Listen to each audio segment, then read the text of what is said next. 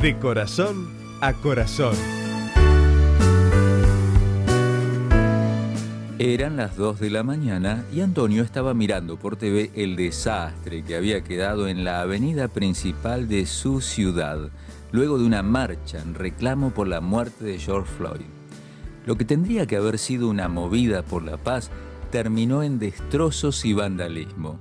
Al ver esto, Antonio se llenó de ira y salió de su casa dispuesto a descargarla.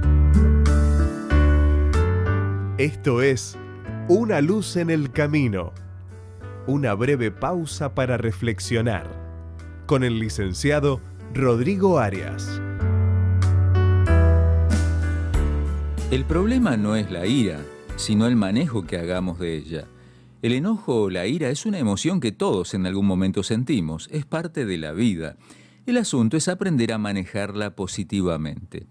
La terrible situación del asesinato de George Floyd a manos de la policía en Minneapolis, Estados Unidos, generó mucha ira descontrolada. Claro que la situación era para indignarse y reclamar, pero todos vimos escenas que mostraron lo que puede hacer la ira mal canalizada lugares públicos destruidos, propiedad privada saqueada, gente herida. Lo que tendría que haber sido una gran movida por la paz, en muchos lugares se convirtió en más violencia.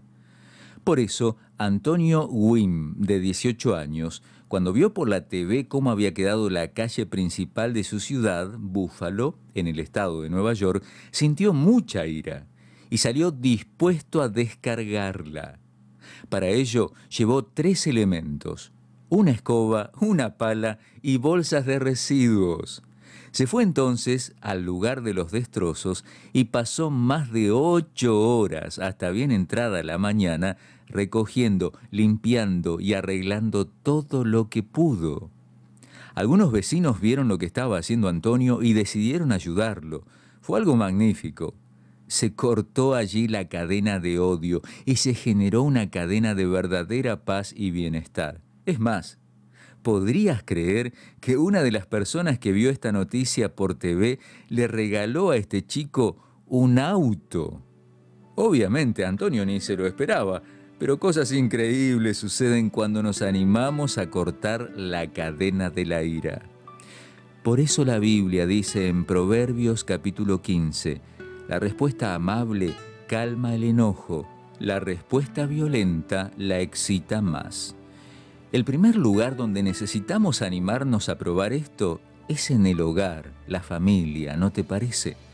Por ello quiero recordarte que nuestro programa te obsequia la revista Entre Familia, que contiene consejos y herramientas para mejorar el relacionamiento interpersonal.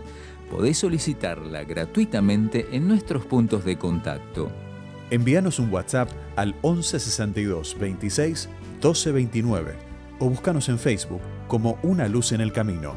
La revista Entre Familia te dará nuevas herramientas para aprender a convivir en paz. Te lo recomiendo de corazón.